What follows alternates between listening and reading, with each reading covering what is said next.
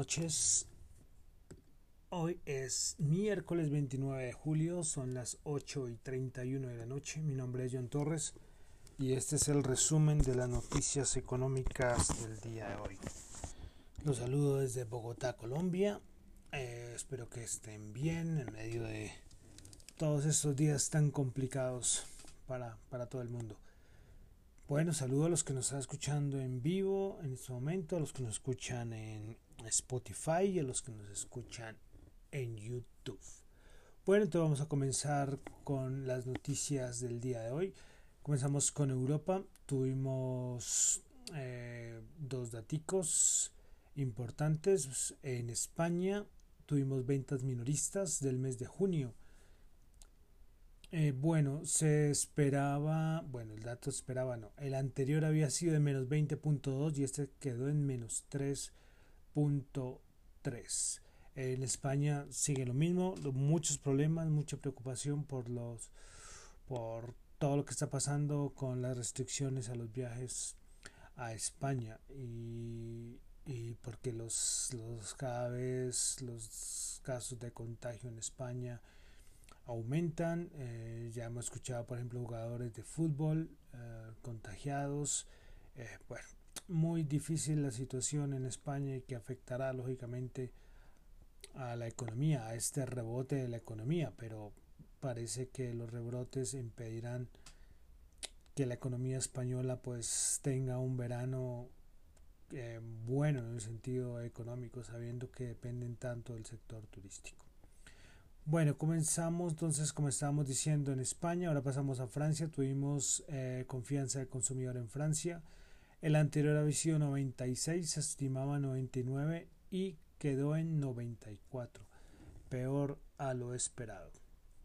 Pasamos a Estados Unidos, que tuvimos estimación del Producto Interno Bruto del segundo trimestre, que ya poco en poco sabremos cuánto será este ático ya lo vamos a tener muy pronto. Pues la estimación de la Fed de Atlanta. El anterior había sido menos 34.3 y este resultó en menos 32.1.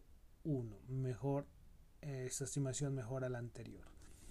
Tuvimos también ventas, datos de ventas eh, de pendientes, de, de viviendas pendientes pues el anterior era de 44.3, estimaba 15% y resultó en 16.6%. El dato de junio, eh, un poco mejor a lo estimado, pero lógicamente mucho peor al anterior.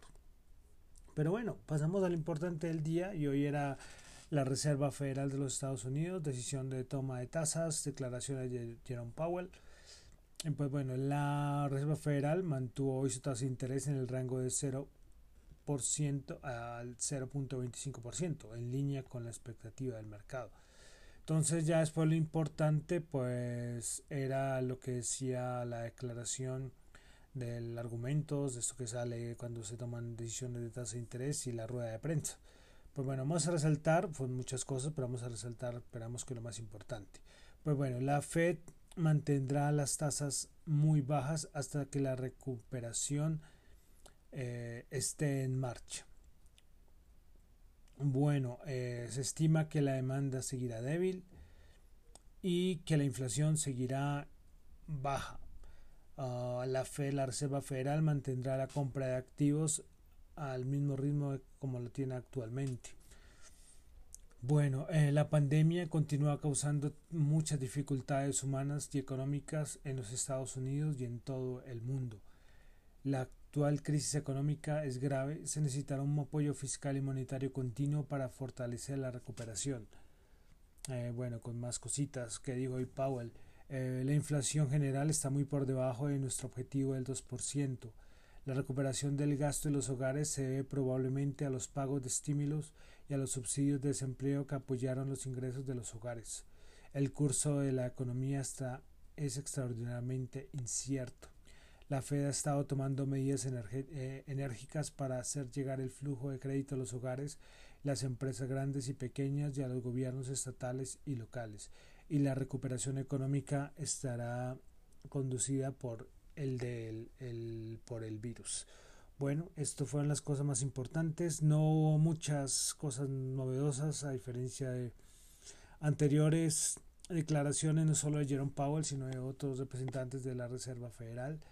Es claro que, el, que según cómo siga los casos de contagio por el coronavirus, determinará la, eh, la el, bueno, el siguiente fase eh, económica es decir, que si mientras los casos de contagios por el virus sigan en aumento, pues la economía de los Estados Unidos no va a poder despegar. Entonces todo esto pues no son noticias positivas. Esto que nos meten cada rato Jerome, Jerome, eh, Larry Kudlow y con Trump que la economía eh, va a recuperarse en UE, pues no se ve tan claro. Y hemos, lo hemos nombrado cuando hemos nombrado, por ejemplo, los datos de consumo minorista en los Estados Unidos, ha desmejorado, ha desmejorado.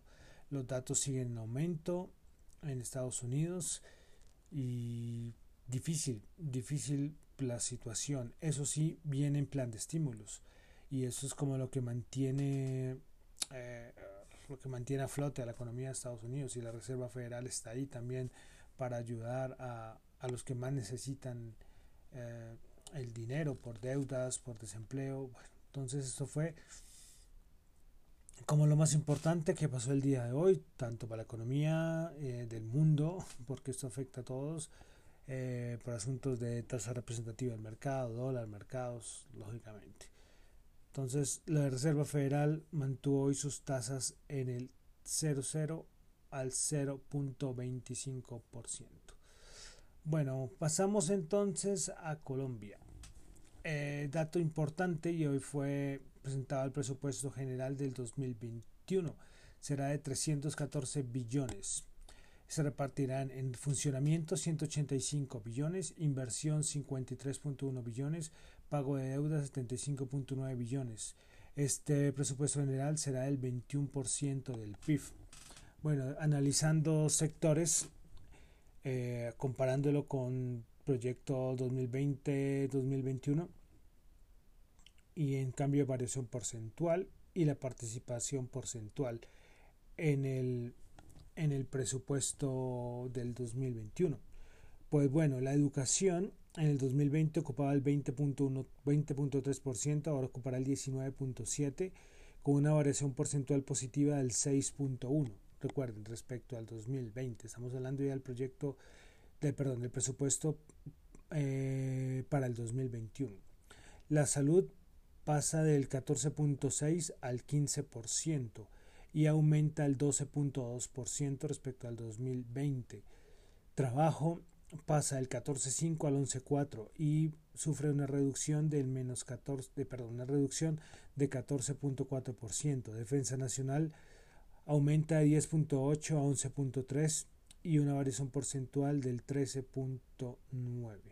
Entonces, bueno, ahí están todos los sectores eh, bueno, son más de 15, eh, incluido el último que es resto que ocupa varios sectores. Entonces es importante conocer porque este presupuesto será, mm, bueno, es básico para lo que se nos viene a nivel económico y para el funcionamiento del país en el año 2021. Bueno, otra noticia de Colombia, se conoció que hay un proyecto de ley en la Cámara de Representantes y el, un proyecto de ley que un proyecto de ley que se conoció el día de hoy es que los independientes, familias de clase media, empleados afiliados a fondos de pensiones privados y que no hayan sido beneficiados con ayuda del gobierno podrían retirar hasta el 10% de sus aportes a pensiones. Entonces es el proyecto de ley que se pasó a la Cámara de Representantes. Vamos a ver si se aprueba o no. Ya lo habíamos dicho hace no sé cuántas semanas que salió lo de Chile, que es algo muy similar. Y es difícil porque, porque claro, lo hacen con buena voluntad de que puedan eh, retirar eh, de fondos de pensiones privados cierta parte de las pensiones, pero recuerden que las pensiones es algo a futuro, entonces sería afectar el, el, pues el futuro de los de los que están cotizando ahora en pensión. Ah, bueno, es un dilema porque, porque está pasando algo urgente y, y siempre se ha dicho que, por ejemplo, se, se, están hablando de la clase media, de la clase baja, perdón, que está recibiendo muchas ayudas, pues la clase alta pues no lo necesita, el problema es la clase media, ¿qué va a pasar con la clase media? Entonces este proyecto de ley trata como de ayudar a, a esta parte, pero, pero el problema es que las pensiones es algo muy delicado. Seguiremos a ver qué pasa con este proyecto de ley, pero es una cosa muy polémica, muy polémica y, y como dicen, es eh, como cubrir a corto plazo, pero a largo plazo, ¿qué va a pasar? Entonces seguiremos muy pendientes de este proyecto de ley. Pasamos a los mercados, petróleo. Hoy tuvimos inventario de petróleo de la EIA.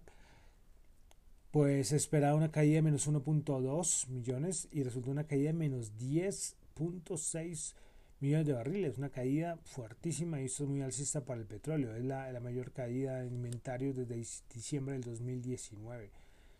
Gasolina menos 2 millones esperaba y se resultó en más 654 mil. Muy alcista este dato del petróleo.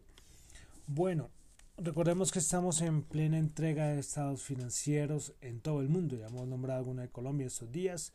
En Europa también salen todas las empresas dando resultados eh, financieros, que serán, dicen, los más difíciles de muchos años, los que están reportando ahora. Pues en la madrugada se reportó el Banco Santander, uno de los bancos más importantes del mundo, y reportó una pérdida neta de 11.100 de 11 millones eh, eh, de pérdida neta, una eh, histórica esta pérdida del Banco Santander eh, pero va a continuar, de todas maneras va a avanzar en el pago de sus dividendos, aunque lo hará en acciones. Aunque recordemos que el Banco Central Europeo va clara que, que, los, que le pide a los bancos que no hagan ni recompra de acciones ni reparto de dividendos. Pero bueno, muy duro esto para el Banco Santander, una, una pérdida neta de 11.100 millones. Eh, súper, súper duro, súper duro esto, aunque lógicamente, ya cuando uno pone a ver los estados financieros, eh, hay unos movimientos que hacen ahí de, de provisiones, bueno, pero en sí esto es una mala señal, pues, lógicamente, para el sector bancario. El Banco Santander cayó el menos 4.7, cayó el 4.7%, perdón. Bueno, sigamos con otra empresa que reportaron hoy, Spotify. Reportó un beneficio por acción de menos 1,91 cuando se esperaba el menos 0,42. Ingresos 1.890 millones versus un menos 1.000 810 millones esperados. Hoy Spotify cayó menos 1 puntos, cayó 1.7%. Es que se me va el menos, que lo tengo aquí con menos. Y está mal dicho decir que cayó menos 1.7, no, cayó 1,7%. También General Electric reportó estado financiero el día de hoy, ingresos de 17.7 billones, esperaba 17,23 Beneficio por acción reportó menos 0,15 cuando se esperaba menos 0,09. Ah, cayó en la bolsa hoy General Electric menos eh, cayó 4,3%. ¿Qué voy a con este menos que me está confundiendo? General Motors también volvió, eh, también reportó hoy estado financieros, ingresos por 16,8 billones, se esperaba 17.1. Beneficio por acción se esperaba 1, menos 1,6 y reportó menos 0,05. Uh, bueno, y la acción cayó 1,6%. Boeing, Boeing también reportó el día de hoy ingresos por 11,8 billones, se estimaba 12.9, beneficio por acción se esperaba menos 2,3, resultó menos 4,7. Hoy también hay muchas empresas que están cancelando varios pedidos, uh, varios pedidos de aviones y por, por toda la situación, ¿no? Eh, por ejemplo, en los estados financieros de Boeing eh, mostró cuántos aviones se, se, entregaron, cuántas entregas. Se estimaban 24 y se obtuvo 20. Entonces, complicado, complicado para, para Boeing. Eh, siempre lo he dicho, para este sector es muy difícil la, la situación aunque hay muchos países que de cierta manera están abriendo, pero ya vemos el caso de Europa. El caso de Europa es que va abriendo y supuestamente para que se normalice todo, pero los brotes hacen que, que se detenga, se detenga esas aperturas de las economías. Bueno, hoy Boeing cayó el 2.8%. Y ya después en After Close, ya eh, después de cerrar el mercado, PayPal reportó eh, ingresos de 5.26 millones, se esperaba 5 billones. Y el beneficio por acción se esperaba ser 87 y resultó el 1,07. Eh, las tecnológicas haciendo buenos, o sea, por encima, ¿no? Estos son solamente unos datos que yo doy de referencia, pero toca coger los estados financieros y como siempre he dicho, y mirarlos detenidamente. Yo solamente doy un dato por encima, ¿eh? Así como el otro día lo dije con las acciones colombianas, porque uno puede decir, hombre, y esta acción, eh, por ejemplo, el caso, ¿cuál era el caso que teníamos acá? Ah, creo que era, bueno, no me acuerdo cuál era, que son datos que son relativamente buenos, pero, pero uno dice, pero si son datos buenos de ingresos y beneficio por acción, la, la bolsa en bolsa cae, y es que puede ser que es que puede ser cosas de deuda, pueden ser malas estimaciones para el siguiente trimestre. Bueno, hay un montón de cosas en los estados financieros que, toca verlos detenidamente. Eh, listo. A ver, es que quería un dato acá ver. Bueno, ahorita miraremos porque, por ejemplo, ayer AMD reportó estado financiero. Recordemos que fueron muy buenos y vamos a ver de una vez, ya aprovechando que está acá porque no tenía el dato, hoy eh, AMD subió en bolsa 12.5%, una barbaridad. Entonces, sí, hoy también Visa, que también fueron de cierta manera positivos a nivel de ingresos y beneficio por acción. Vamos a ver eh, cuánto el día de hoy subió, subió el 0.7%. Veremos a ver PayPal mañana, a ver cómo le va el día de mañana en la bolsa. Bueno, entonces continuamos. Aquí, listo. Bueno, vamos a continuar con dos cosas importantes. Una es lo de Kodak. Kodak hoy ha sido súper protagonista, así de claro. Eh, lo que ha hecho Kodak hoy era subir eh, se detuvo yo no sé cuántas veces, 5, 6, 7, 8, 10 veces, no sé, porque cuando hay mucha volatilidad o hay algunas noticias, pues eh, la acción la, la, detienen por algunos, por algunos minutos. Pues bueno, hoy Kodak al final creo que subió el 300%, una, una barbaridad. Ya vamos a revisarlo aquí. Sí, subió el 317% y creo que alcanzó a subir más. creo que alcanzó a subir muchísimo más y al final como que, bajó un poco. Pero bueno, eh, ¿por qué Kodak? Kodak, como me decía alguien el otro día, Kodak, es que nadie se, nadie se acordaba que existía que, que existía Kodak. y es totalmente cierto. Eh, ¿Y qué fue lo que pasó? Pues Kodak sube con muchísima fuerza porque el presidente Donald Trump anunció un acuerdo con la compañía para que ésta empiece a fabricar productos farmacéuticos. Pues Kodak recibirá un crédito de 765 millones para financiar el lanzamiento de Kodak Pharmaceuticals. Muchos dirán, bueno, pero, pero ¿qué tiene que ver Kodak? Lo que, los que ya tenemos alguna edad, ya recordamos Kodak por cosas de fotografía. Y hoy leía que es que Kodak está preparado para hacer productos farmacéuticos, para algunos materiales que, que utiliza. Bueno, entonces esto fue hoy los de Robin Hood, llamamos Robin Hood, los que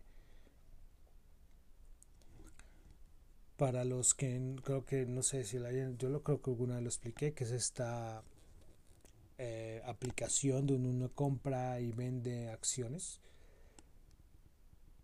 y, y pues en Robinhood compran lo que sea y salen a comprar empresas quebradas, lo habíamos escuchado con Hertz, bueno. Y hay algo que se llama en bolsa que es el FOMO, F-O-M-O, y es como perderse, el miedo a perderse una oportunidad. Entonces, eh, cuando alguien está subiendo con mucha fuerza, lo que hace es perseguir el bus, es decir, subirse y tratar de comprar porque si está subiendo el 5, empezó a subir el 10, tengo que entrar 10, 15, entonces claro, es como un efecto manada, entonces empieza a subir. y hoy se demostró que los que compraron por esa aplicación, de los minoristas que compraron Kodak, era un montón de gente. Pero bueno, es la resurrección de Kodak con todo, con todo lo que está pasando. Hace unos años Kodak también fue, estuvo muy metida porque pareció algo de una criptomoneda. Eso fue hace yo no sé cuántos años, dos años. También subió. Pero después se había borrado el mapa y ahora resucitó. Recordemos, Kodak subió 317%, una barbaridad. Miraremos a ver hasta cuándo dura todo este FOMO, hablando con términos bursátiles. Si este miedo a perderse una oportunidad de, compra. Yo sinceramente meterme en algo que está subiendo así, hoy un momento que cayó en un minuto del 30%, imagínense eso. Pero si está subiendo el 300%, una barbaridad. Bueno, quería nombrar esto porque porque es muy muy importante, demasiado demasiado importante eh, nombrar. Si ustedes escuchan, Kodak subió 300%, pero ¿por qué? Ahí ya, lo sabemos. Donald Trump metió la mano, ¿eh? ¿Por Porque fue el que ah, anunció el acuerdo eh, para fabricar productos farmacéuticos. Y muchos decían que en medio de esto, de esto de Kodak está como el tratar de desligarse de, de China. Todo esto que está pasando, toda esta pandemia nos va a dejar es un nuevo mundo a nivel de, de cadena de valor de cadena de suministro. Esto será muy clave y se, se, irá viendo, se irá viendo cómo se van moviendo compañías, porque hay muchos que quieren salirse de China, así tranquilamente, ya no quieren saber nada de China por todo lo que ha pasado y, y se van transformando. Eso es todo, todo va unido, todo va unido a una misma historia. Pero bueno, y finalmente, antes de entrar a los indicadores, eh, bueno, eh, bueno, dos cositas. Primero, fue que ayer tuvimos una subida súper fuerte en Fabricato del 50%. Y hoy Fabricato sacó un informe, eh, una nota diciendo que, bueno, a ver si trato de resumir. Y es que todo hubo un rumor que supuestamente hubo reuniones y que van a hacer la venta de la compañía, porque sí hubo algunas renuncias del director de Fabricato, del presidente de Fabricato pero entonces habían otros, un montón de cosas que supuestamente otros, unos medios lo estaban, estaban diciendo. Y bueno, hoy Fabricato dice que se permite pronunciar respecto a la nota de prensa del día 24 de julio de 2020 publicada por el portal primerapágina.com y donde desconoce sobre los aconteceres de las reuniones y hechos narrados en la noticia anteriormente mencionada, que es lo que les decía al principio, esos rumores. Eh, que la reunión que se hizo el 20-30 de marzo está el acta y está en la superfinanciera, todo el mundo puede consultarla.